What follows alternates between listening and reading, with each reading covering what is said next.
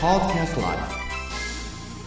の番組は松島観光ホテル三崎邸の提供でお送りいたします。熊本弁講座 with English はいこんばんはチコさんです、えー、54回目ですね。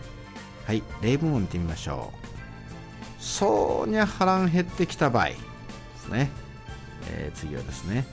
死ぬごて腹ん減ってきた場合。ですね、えー、そうにゃもうとてつもなくですね大変お腹が空いています。空いてきましたっていう意味になりますね。死ぬごて死ぬくらいに。死ぬくらいに腹が空いてきた。空腹になってきましたということになりますね。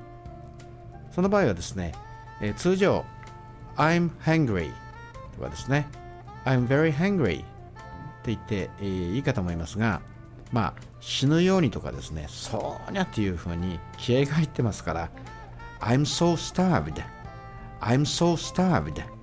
餓死するようにお腹が空いたというような表現が adequate だと思いますね、えー、おさらいしましょう。